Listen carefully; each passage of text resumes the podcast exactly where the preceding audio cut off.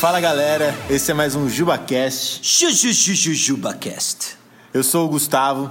Eu sou o Sasha. Marcelo. E hoje a gente vai trocar ideias sobre elogios e encorajamento. Como elogiar pessoas, como encorajar pessoas, qual o risco disso, quais as dificuldades disso. Deus de fato nos chama a fazer isso? E aí? O que é um elogio? Onde eles vivem? Você já viu um? Né? Ah, Globo Repórter. Ah, bom, o assunto ele é muito legal porque ele fala do nosso convívio como igreja, como irmãos em Cristo, como comunidade. E no uso daquilo que Deus designou como ferramenta para a edificação da igreja, nossas palavras. Ô, Sasha, sua jaqueta tá muito irada, velho. Cara, animal. Você Obrigado. ficou mais forte com essa jaqueta. Obrigado. Isso é um elogio, isso é uma, um mito, isso é uma zoação do meu Nunca físico saberão. de frango disfarçado numa blusa. Vocês nem sabem se ele tá de blusa ou não, porque vocês Pois só estão é. vendo o áudio. Mas o que, que eu acho, o que, que é bacana nesse tema, né, é que de fato ele toca em algo que Deus colocou como meio para a edificação da igreja, nossas palavras. As palavras que nós proferimos uns para os outros, ela importa, né? Ela importa muito, porque ou elas vão edificar e elas vão promover união, ou elas vão pôr pessoas para baixo, elas vão desunir o corpo de Cristo. Né? E o corpo de Cristo foi unido pelo sangue de Jesus. Então o assunto ele não é trivial, nós precisamos parar para pensar o que, que são os elogios, o que são palavras que edificam. Né? Ah, há uma diferença entre elogio e a bajulação, né? Ah, simplesmente o uso de palavras manipulando pessoas para ter o que eu quero. Isso é uma bajulação. Eu falo coisas que, ah, via de regra, não são verdadeiras ou não sinto como verdadeiras para conseguir o que eu quero. Então eu falo, puxa, como você é legal, como você é bacana, como você ficou bem com essa jaqueta, né? Ainda que eu não pense isso, eu falo isso porque eu estou atrás ou do favor da pessoa, ou estou atrás da amizade dela, ou eu quero que ela tenha uma boa opinião sobre mim, eu estou buscando algo para mim. Isso é uma bajulação. Elogiar pessoas não é isso. Elogiar pessoas no corpo de Cristo é afirmar a graça de Deus vista na vida das pessoas. Então eu não estou afirmando algo necessariamente da pessoa, mas eu estou evidenciando a graça de Deus na vida da pessoa. E isso faz toda a diferença, porque isso afirma Cristo no nosso meio. Então eu encorajo alguém quando eu elogio, eu falo assim, puxa, a maneira como você lidou com aquela situação estressante é, me edificou, né? Ah, E eu louvo a Deus pela sua paciência. Isso não é, isso não é puxar o saco, isso não é ah, bajulação, né? Isso é literalmente você afirmar evidências da graça de Deus na vida da pessoa. Isso é muito importante, porque por meio das palavras nós edificamos pessoas, nós temos um mandamento bíblico para isso, né? Nossas palavras devem edificar. Contrário disso é palavra torpe. É. é muito louco, né? Porque, de acordo com isso aí, mesmo no elogio, o foco nunca é a pessoa, mas é Deus, né? Embora ele seja direcionado a alguém, é justamente o que você falou, é a ação de Deus na vida daquela pessoa, né? Então, o louvor de forma última, ele é a Deus, né?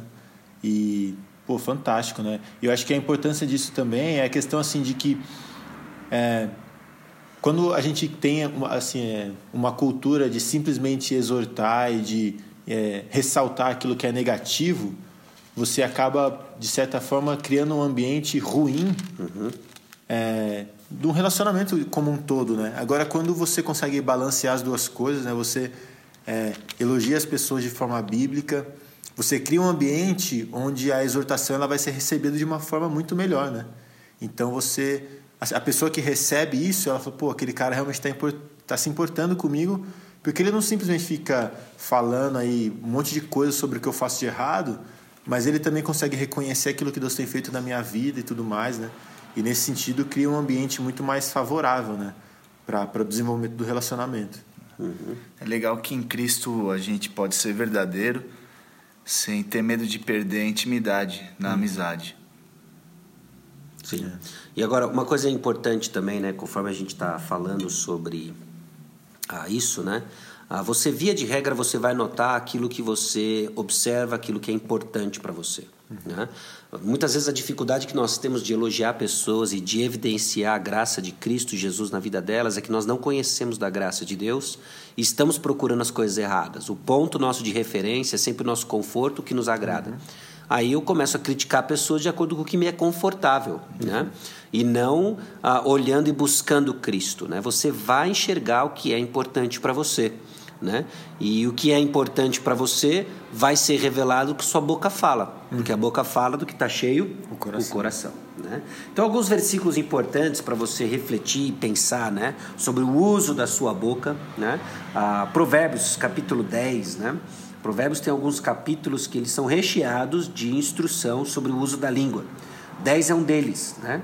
Ah, versículo 11 em diante: a boca, a boca do justo é manancial de vida, mas na boca dos perversos mora a violência. O ódio excita contendas, mas o amor cobre todas as transgressões. Nos lábios do prudente se acha sabedoria, mas a vara é para as costas do falto de senso. Os sábios entesouram o conhecimento, mas a boca do nécio é uma ruína iminente.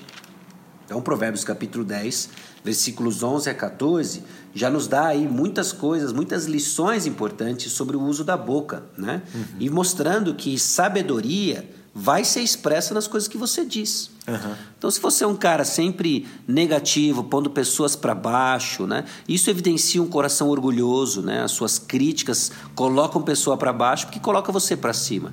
Mas o coração humilde que quer exaltar o Senhor não tem receio de apontar as evidências da graça de Deus na vida do seu irmão, porque Deus é glorificado com isso, não você, Amém. Deus. Amém.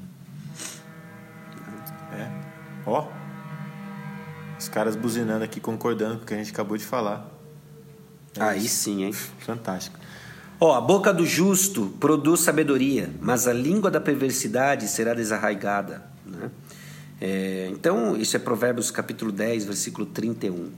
A palavra está aí, né? A maneira como nós nos comunicamos diz muito sobre a, a qualidade do nosso coração e elogios, né? Pare e pense nisso. O apóstolo Paulo foi tão abundante nisso, né? Ah, logo ali no capítulos 1 e 2 de 1 Coríntios, eles afirma, ele afirmando a abundância de dons que haviam entre eles, sabendo tudo aquilo que ele ia escrever na carta aos Coríntios, né? Que ele iria escrever coisas bem pesadas sobre a vida daquela comunidade, mas ainda assim ele foi capaz de elogiar um elogio que eram palavras de afirmação sobre a graça de Deus na vida de pessoas. Então, se até na igreja de Corinto, com todos aqueles problemas, o apóstolo Paulo foi capaz de ver as evidências da graça de Cristo, é um exercício para nós ver isso também. Aham.